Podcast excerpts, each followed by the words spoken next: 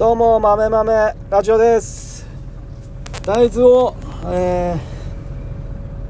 ー、大豆の受け渡しに、えー向かっております。ただ受け渡し時間が、えっと、午後の2時なんですけどまだ12時過ぎで、えーえー積み込んだのがトラックに積み込んだのが10時ぐらいに積み込んで めちゃめちゃ4時間前に積み込むのかまあ目的地まで1時間ぐらいあるんで、えーまあ、それでもかなり早く出ちゃったんですけど今日ね雨これから天気が崩れて雨になりそうだったので雨になる時に、えーえっと大豆の積み込みをするのはちょっとちょっと良くないなと思ったんで晴れてるうちに午前中晴れてたんで5時に大豆積み込んでで午後2時の受け渡しだったんですけど70体2トン30キロの袋70体。これをもしかしたら手で下ろさなきゃいけない感じ。フォークリフトあるっすか？って聞いたらありますか？って聞いたらフォークリフトないんですよって言われて。うわマジか。と思って。でうちベルトコンベヤーもないんでないっていうかねあるまあどっかにあるんだろうけど使ってないんで。えーで使ったこともないしないんすよって言ってこれはもうもしかして手下ろしの手下ろしの、えー予感が、えーしております。マジやべえ。まあでもこれで終わりなんで1年これでもう全ての受け渡しはあるんでこれは何回もねこうやんなきゃいけないってなるとい,、まあ、いろいろ考えますけど、まあ、1年に1回なのでまあいいかなという感じであります。でやっぱ今震災のことすごくいっぱい報道されて行くなって言っても行く人いっぱいいるんですね。本当に行くなって言われてるのに行く。なんかなんだろう何なんですかね。だから中には本当はその石川県の石川県在住でで親親戚とか家族とかがこう被災しているのに、えー行くなって言ってるんで我慢してる人たちがいるのに関係ない人が行くっていう。全く意味が分かんない感じの、えーことが行われてるみたいで、まあ、気持ちは行きたいっていや行きたいって気持ちは分かりますよね。だからこそ我慢するっていうのが多分大事だと思うんですけどそれでもなんだろう。真実は自分しか分かんないとか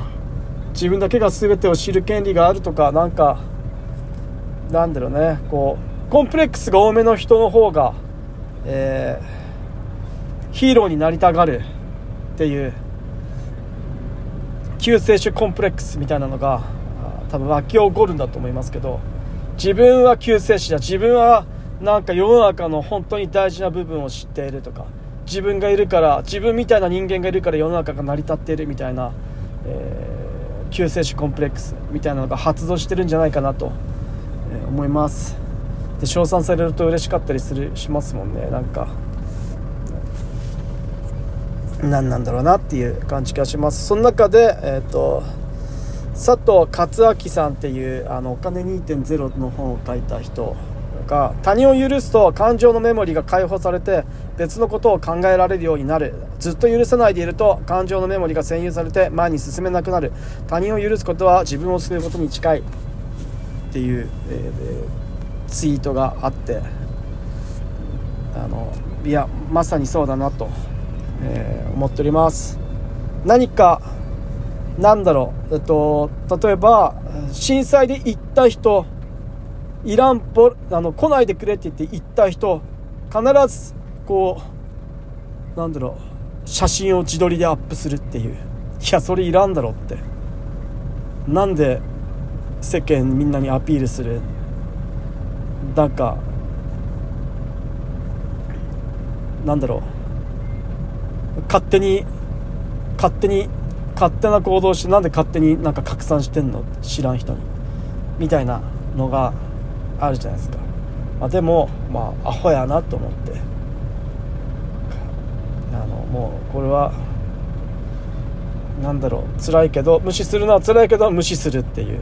そういうそういうなんかイラ自分がこうイラッとする。何してんのこいつ？みたいなのをこうずっと頭の中で許せない感情があったりすると、え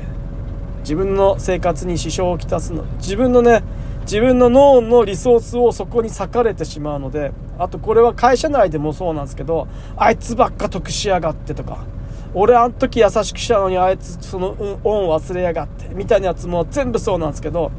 自分がすること全てボランティアだと思っておくっていうのは大事じゃないかなというふうに思います。誰が得しようが関係ねえよそれによって。他人の行為によって、えー、例えばそれがズルだとしてもこすいこすいことして、えー、なんかなんだろういいいい思いをしたとしてもいやそれ俺関係ねえしっていう。そのそうやって思思っていかないとそんないちいち感情を拾っていってるとあの自分の脳のリソース全部食われて何もずっとイライラしてあいつこの野郎この野郎ってばっか思ってて自分のでそれをそのストレスを解消しなきゃいけないことが始まるっていう意味わからん状態になるんで、えー、感度みたいな HSP みたいな感度みたいなのが強い人ほどかいろんな感情に流せやすい人ほど、えー、そういうのは、えー、そっと閉じて、え見ないようにしておくっていうのが大事なのかなというふうに思っております。あの、まあ、全て全ては見返り求めないっていうのを覚悟しておかないとダメですよね。どんなことも見返りを求めないっていう、えー、覚悟必要だと思います。はい、えー、絶対あるんで絶対そういう思いに引っ張られるんで。同じことして、えー、他人他人が得しようが自分が損しようがどうでもいいっていう。あと自分がだなんか僕が僕の体験で言うと僕僕はやっぱ田舎の会社で、えー、70代の人たちと仕事をずっと70代8人とかと40代僕1人とかでずっと10年ぐらい。10, 10, 年前はそのまま10個 ,10 個前で30代僕1人で60代みんなみたいな中で働いてきた来たんですけどやっぱねやっぱもう全ての意見がもう潰されるわけですよ。何言っても潰される。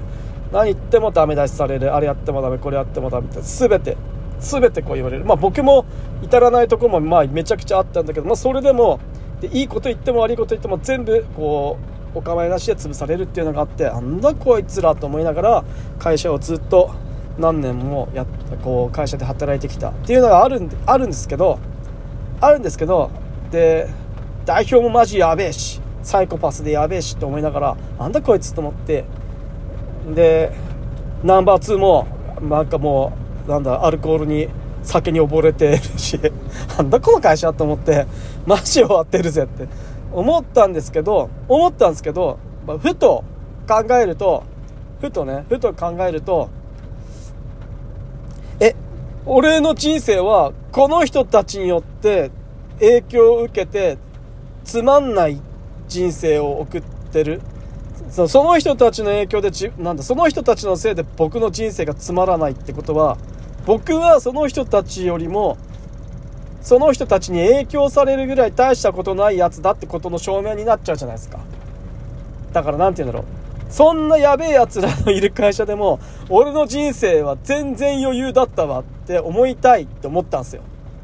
なんで俺の大事な人生を、こい、このわけわかんねえ奴らによって潰されなきゃなんねえんだよ。こんなわけわかんねえ奴らがいたって、俺の人生は超楽しいぜ、みたいなあの、影響なんか、お前らの影響なんか俺は全く受けませんけど、みたいな、あの、成果を残してやろうと思って、えー、その気持ち一点でなんかずっと働いてた気がします。で、えー、ビジネス書とか、あなんだろう、なんだ、あと、なんだっけ、あの、よくあるやつ。啓蒙するやつ。啓蒙するやつ。自己啓発っぽい本とか、まあ、哲学書ですな。自己啓発って言うとあれだけど、ねそういうそういうやつとか哲学書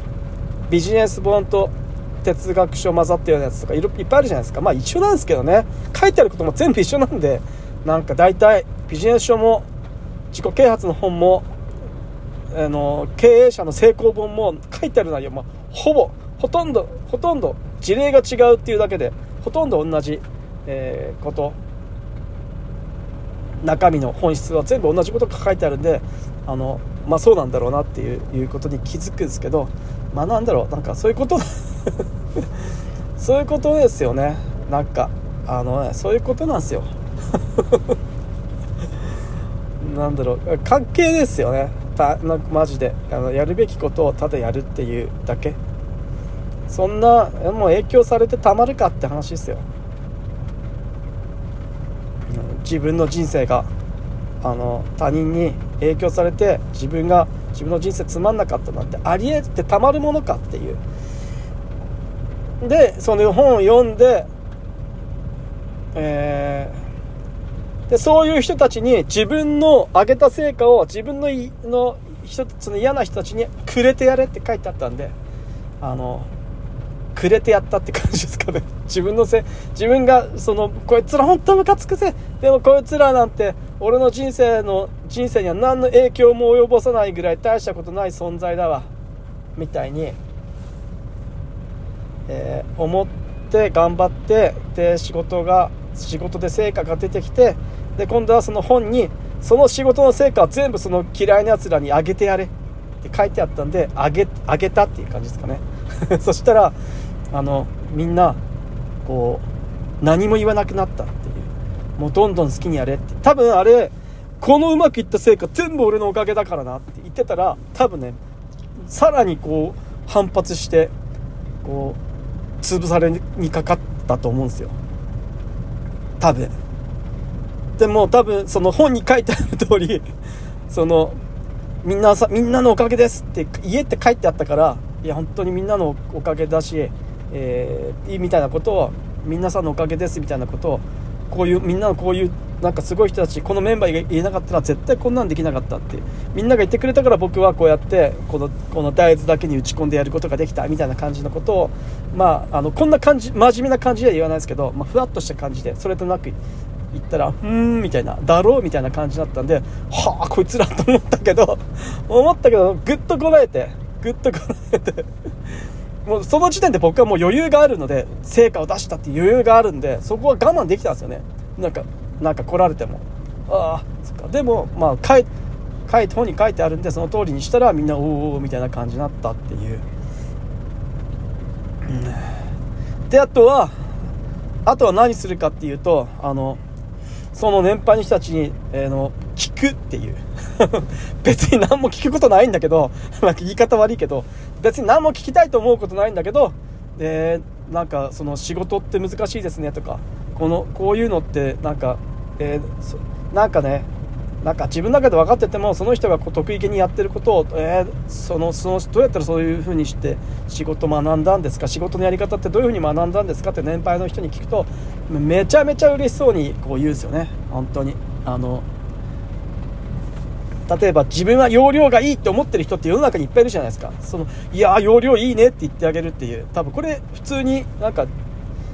末っ子とか次男坊とかだったら多分余裕でやれてるようなことだと思うんですけど僕はねできなかったんですよねそういうの。でもあどうやってそういうのやるんですかって聞いたらもうどうやってそんな器用器用になんか効率よく仕事できるんですかみたいなことを聞いたらもう嬉しそうにねみんな答えてくれるっていう。でで仕事が一番大変だった時なんかこういろんなまあ1年いろんないろいろあるじゃないですか農業って。その中で一番大変だった時いや何々あな何何さんみたいな人がいなかったらこれはできこの仕事をここ乗り越えられなかったっすねみたいな話を、えー、するとかいうのをするだけで人ってこんな喜ぶんだと思って 僕僕多分ねこれ ASD 傾向が強いため人のことあんまよく分かんないんで人の気持ちとか本当に分かり分からないタイプなのでなんかそういうなんだこんなこんな上っ面の褒め僕の適当な褒め言葉そんな喜んでくれるんだっていうことをなんかすげえ感じてなんかみんなが喜んでくれたっていうのがあってえー、人ってこんな簡単なの？ってちょっとショックだったんですけど僕嘘くさくないかなというぐらいの雰囲気で喋ったのにすげえ喜ぶんで。だからやっぱ人って人を褒めたくないってあるじゃないですか。人って負けず嫌いなんで人は人を褒めないですよね。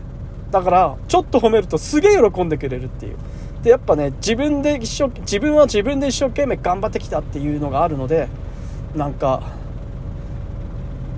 こうえ誰にそうやって教わったんですか？すごいっすねそのやり方みたいな。その効率いいっすねそのやり方。どうやってやそれどうやってそういう仕事の仕方を覚えたんですか？って聞くと大体自分でやったって言うんですよ。おめえよと思うわけですよ。俺はお前のおかげで、なんか、みんなのおかげで頑張ってこれたって言ってるのに、お前はなんか自分がうまくいってるやつは自分のおかげだって言うんかって思うんだけど、まあ人ってそういうものですよね。で、なんでそんな効率よくうまく器用ですね？って言うと、いや、これは自分でこうやって、自分で試行錯誤して頑張ったんだって言うんですよ。えー、すごいですねって言うじゃないですか。ね、だから、なんか まあいっかと思って。まあ、そんな、まあ、どうでもやって思って、まあ、最初はねなんかねはあみたいな感じでおめえ自分で自分のことそうやって言うんかって思ったけど今はまあ今はねそんなことは一個も思わなくなって最初はねなんだよこっちが下手に出りゃよって思った時もありましたけど今はもうそんなことすら思わなくなって、えー、そういうのがなんか素で素で普通になんか慣れてきてできるようになって本当にでもみんなやっぱね、年取れば分かりますよ。こんな人生長く生きてきて、みんな大変だったろうなって、みんな大変な思いした経験っていうのは必ず1つや2つや3つ4ついっぱいあると思うんで、いや、みんな、みんななんか、ああ、この70まで みんな頑張っ、ほんと頑張ってますねっていう感じですよ。うちの会社は特にハードなので、奴隷みたいな扱い方されるのでね、代表にね。まあ、ただ代表もね、自分も、えー、それぐらい働くようになって足腰壊したりしてるので、まあ、代表も頑張ったなとみんな頑張ったなっていう感じで誰もなんかねこう俺だけ頑張ってみたいな言うことみたいなことを言う人はいないんですけど今はねうわすげえなこのこの年まで俺はこの年みんなの年までそんな感じで頑張れないだろうなって思ってだって僕はねなんかこう口先だけで生きていくみたいなこと言ってるんで口先だけで生きたい生きた生きていきたいなと思ってるんでなんかねああいう人たちあの会社のみんなみんなみたいな感じにはなれないかもしれないけどまあでもまあでもねまあまあまあすごいなと。今はね今はあみたいなことは思わなくなりましたね。なんかああすげえなと。みんなのいいところをどうやって生かして生かしていけたらいいんだろうって思うように。なりました。やっぱ自分が自分の能力が生かされてる時こそ嬉しいことってないじゃないですか。自分が自分はここ得意だよって思ってんだけどその得意なことってあんま褒められなかったりするじゃないですか。でもやっぱねこういっぱい仕事してるとその人は何が何を重きを置いて仕事してるんだろうとかって思いながらこう仕事するようになると、まあ、大体見えてきますよね。この人は常にこう段取り一生懸命考えてる人とかでこの人はとにかく誰もやらない仕事をひたすらやる人だとかなんかそういうそういうのが見えてくるんでなんかなんかねそういうのをこう「ああすごいっすね」とかって「あそこそうやってやるんですね」とかって「そこそういう風にしてやったらうまくいくんですね」って一言言うだけで全然こう変わってくるしその人もなんかそうなんだここ見てほしかったんだよ。やっぱ仕事でねここ見てほしいっていうのが必ずポイントとして人ってあるんでそこを、えー、こっち側から見つけて、えー、こうそこを指摘するっていうかそこをこうなんかこう褒めるっていうとちょっと偉そうなんで褒めるわけじゃなくてそこすごいですね。褒めてんのかこれ。そこまあそこそえー、そこそうやってやるんですねみたいな感じでああ勉強になりましたみたいな感じで言うと、まあ、すごく喜んでくれるしさらにその仕事に集中してこうより前向きに働いてくれるっていうのがあるのでその人が何に重きを置いているのかその人は何を得意としているのか何がやりたいのかみたいなのをこう観察するようにやっぱ人は上げ足取ろうと思って普段こう見がちなので上げ足取ろうみたいな感じで見ないようにすればやっぱね自分自分自身これは自己肯定感とか関係あるのかないのか最近はね自己肯定感とか高めようと思うなっていう風潮が高いじゃないですか。もうなんか自己肯定感みたいなものはねえんだよみたいなの。最近は言われるじゃないですか。だからまあ自己肯定感みたいなものがどうなのかちょっとよく分かんないですけどまあままあなんかね。その相手を承認するってことなんですかね？受け入れるってことなんですかね？全てを。あんまあんまマイナス評価マイナス評価して楽しい人誰もいないんでマイナス評価しないっていう、えー、まあ、よく言われる減点法みたいな感じで人を評価しないっていうのはもうなかなか大事なことなんじゃないのかなっていうふうに思って、えー、います。雨がちょっと強く降ってきてちょっと大豆若干不安なんですけどもうちょいあともう少しで、えー、時間が大豆の搬入時間になるんで。その大豆の搬入時間になるまでラジオ撮ってると10分20分早いんですよ。すげえ早いんですよ。だかこういうなんだろう。なんかちょっと時間空いて何かしようかなと思って、まあ、でも動画とか見るのもだりーなとかって思う時はこうやってラジオを撮ったりするとすごくすごくいいなって思ってます。結構早く進むんで。うわこういうだから今今2トントラックで2トン分の大豆運んでるんですけどこういうトラック乗って初めてこう大通りとかに出るとやっぱちょっと怖いっすよね。怖いんすよ。荷崩れしないかとかブレーキどれぐらいから踏んだらいいのかとか車間とかいつもと違うんで。いつも慣れてる道だと別にあんまあれなんですけど初めて通るでっかい国道みたいなとこだとやっぱちょっとねおおとなりますよね。隣10トントラックとかいっぱい通るような大きい国道だったりするとおおって思いますよね。この人たちすげえなって。まあ慣れなんでしょうけどね全部ね。はい。あとあと20分ぐらいしたら出発しよっかな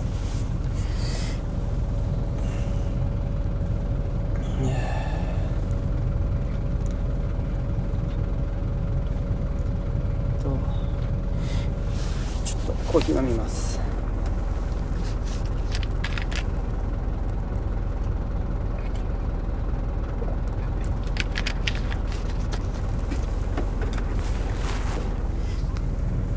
とにかくね今年暇すぎるんですよ。雪かきないんで1個も。だな25とか24とか25え23とか22とか24とかどれぐらいから休み入ったんだっけもう。めちゃめちゃ休み長いっすようち。本当に。もうなんだろう2週間以上半月以上。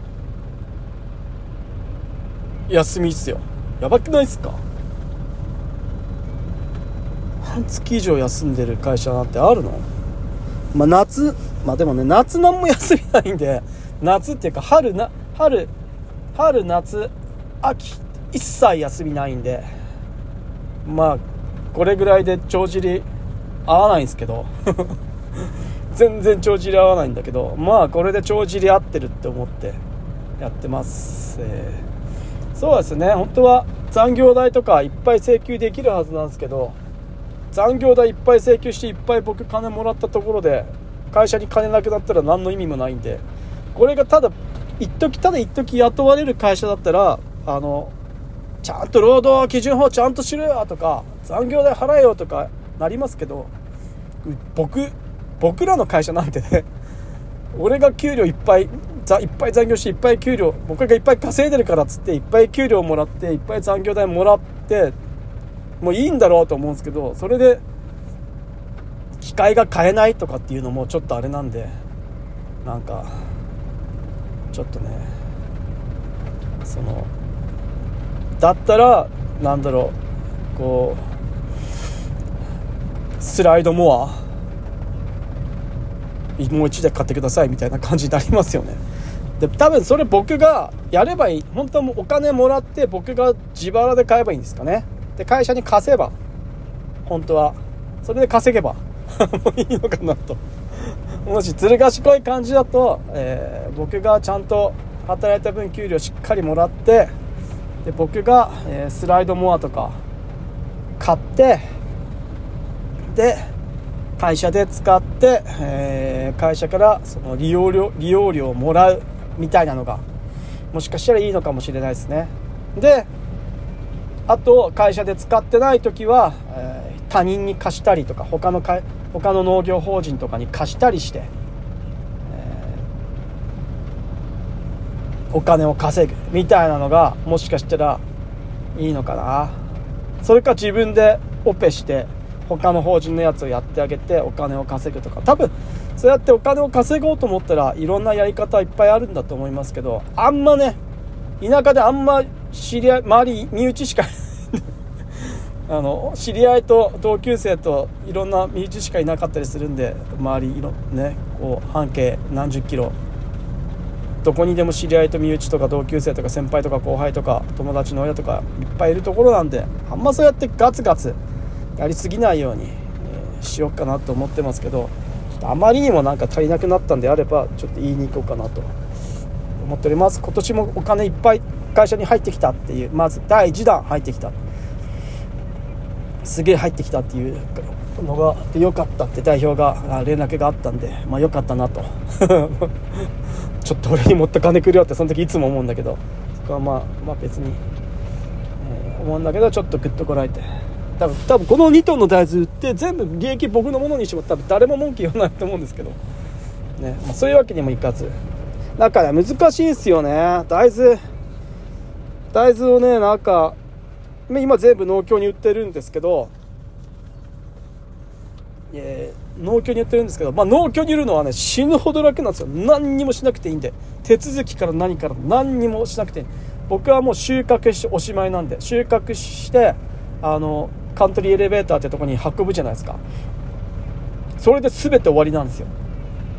あとはあの乾燥調整袋詰め全部、え、カントリーエレベーターでやってくれてで袋詰めされたものはカントリーエレベーターの人が農協の倉庫に勝手に持ってってくれてで農協の倉庫でちゃんと検品してあとは農協が勝手にどっかに運んでいくっていう本当に何もすることないんですよ。でも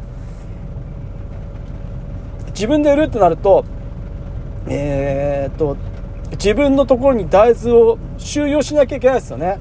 カントリーエレベーターに持って袋詰めしてもらったやつを自分の会社の倉庫に大豆を持ってこなきゃいけないんですけど多分莫大な量持ってる。そんな倉庫ないしねうちに。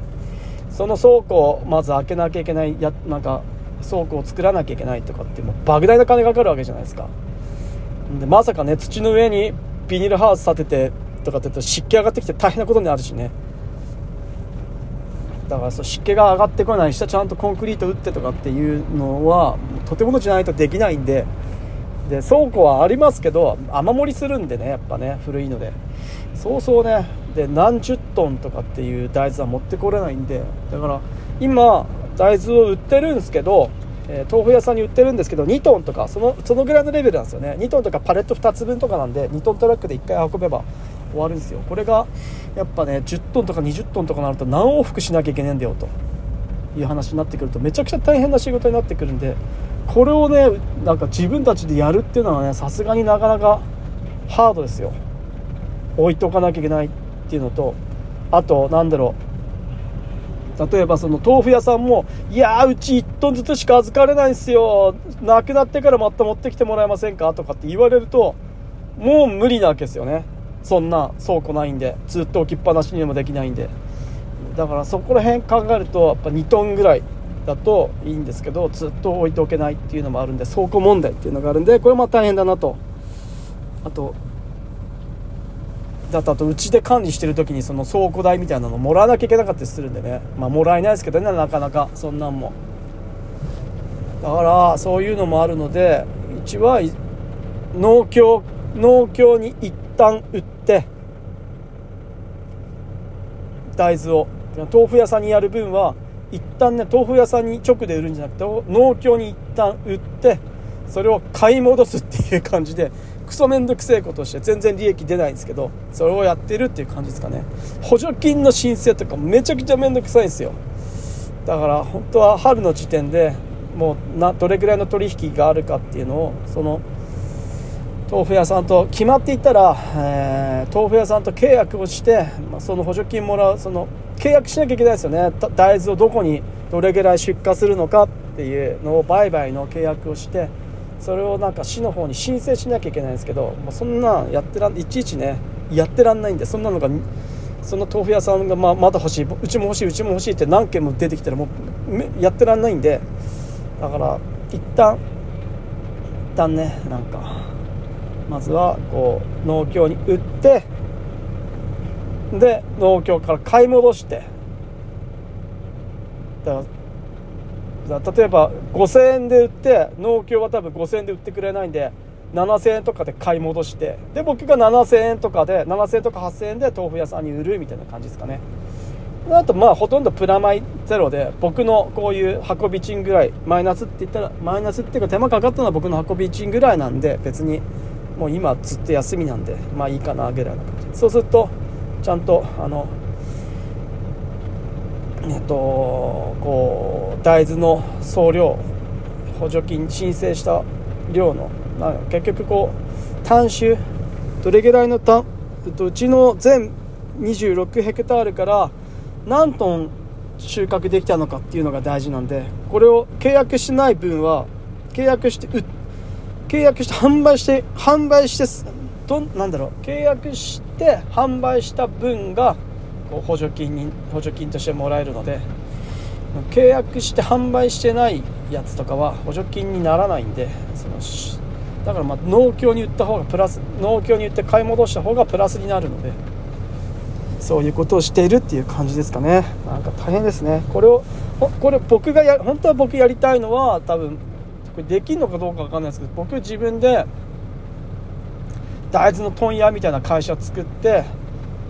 だからうちの会社で大豆を買い上げて僕が僕が会社を作ってうちの会社から大豆を買い上げてでうちの小屋とかで大豆を保管してでそっから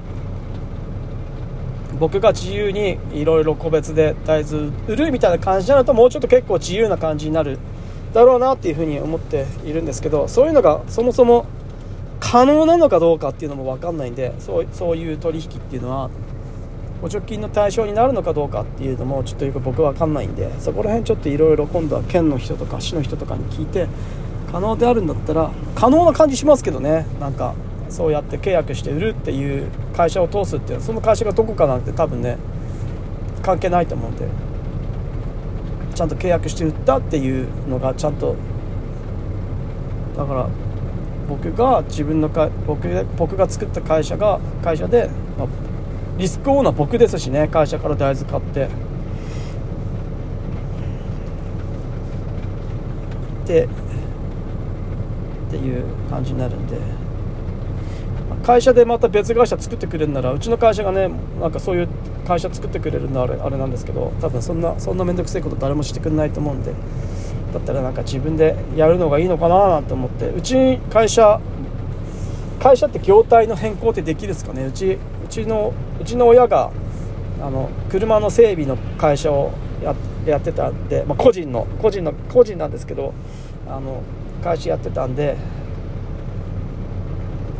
その会社の会社がまだ会社の名前の登記みたいなのが残っていたら僕はそれをなんか会社名とかなんかそういう業態みたいなのを変更とかしてしたらできるのかな？会社建てるのになんか10万とかかかるとかって言いますもんね。その部分浮くのかなとかって思ったりして。廃業廃業して廃業してない気がする廃業申請してない気がするんだよな。してんのかな？してなかったらまだそれ使えるのかな親に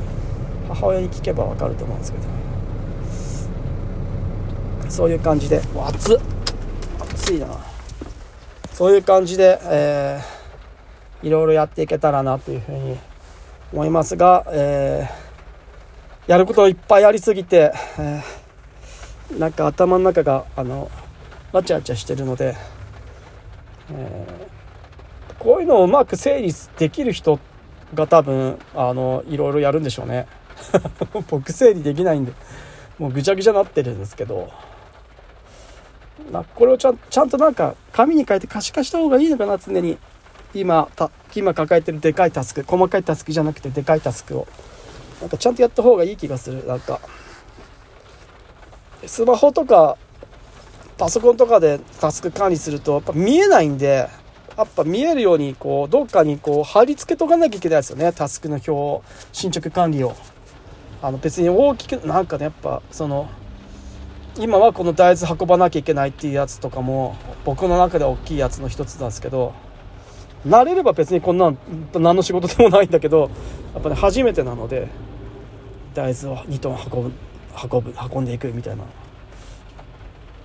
あとはそのえ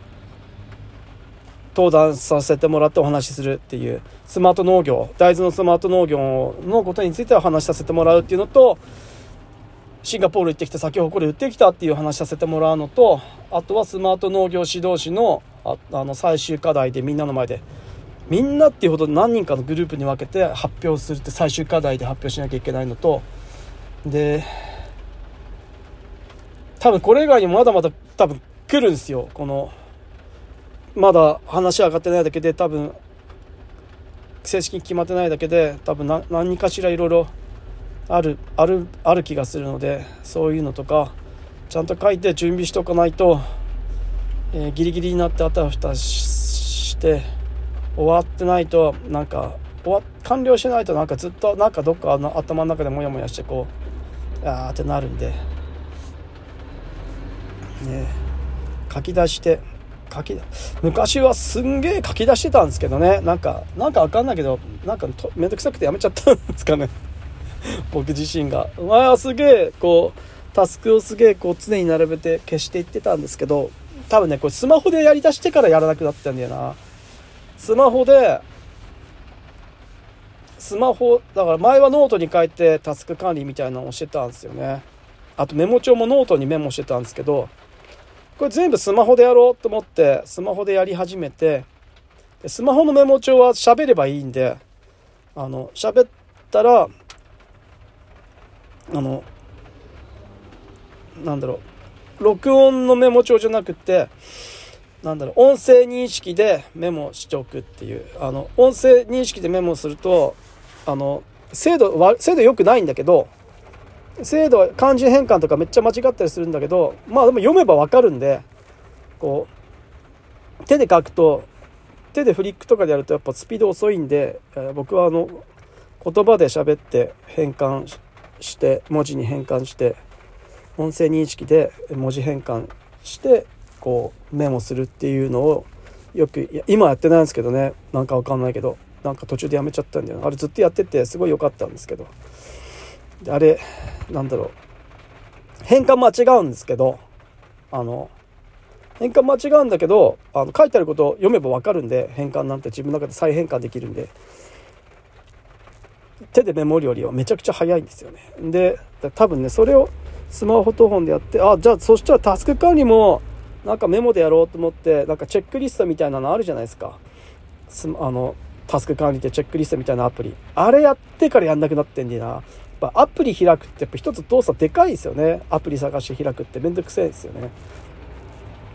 だからあれをやめる。そのあれで管理してる気になって全然あチェックリストのアプリなんて開かないんでで今でメモ帳でチェックリストの管理できるのでだからあれじゃなくてやっぱ手で手書きでで終わったやつはなんかもう横棒で消すみたいなのがの方がアプリでやってくれるけどアプリでやるより僕は書いた方がだか進捗の管理みたいなのはなんかしっくりくる感じがあったんでそこら辺もちょっともうちょっと自分で仕事の管理を見直していきたいなと思っております。おいい感じで13時半。これはもう、えー、受け渡し場所に向かいます。イエーイ。ちょうどいい時間が40分ぐらい喋ったんでちょうどいい時間が来ました。ありがとうございました。長い間お話にお付き合いいただき、えー、大豆を70体おろしてきますわ。じゃあ以上豆豆ラジオでした。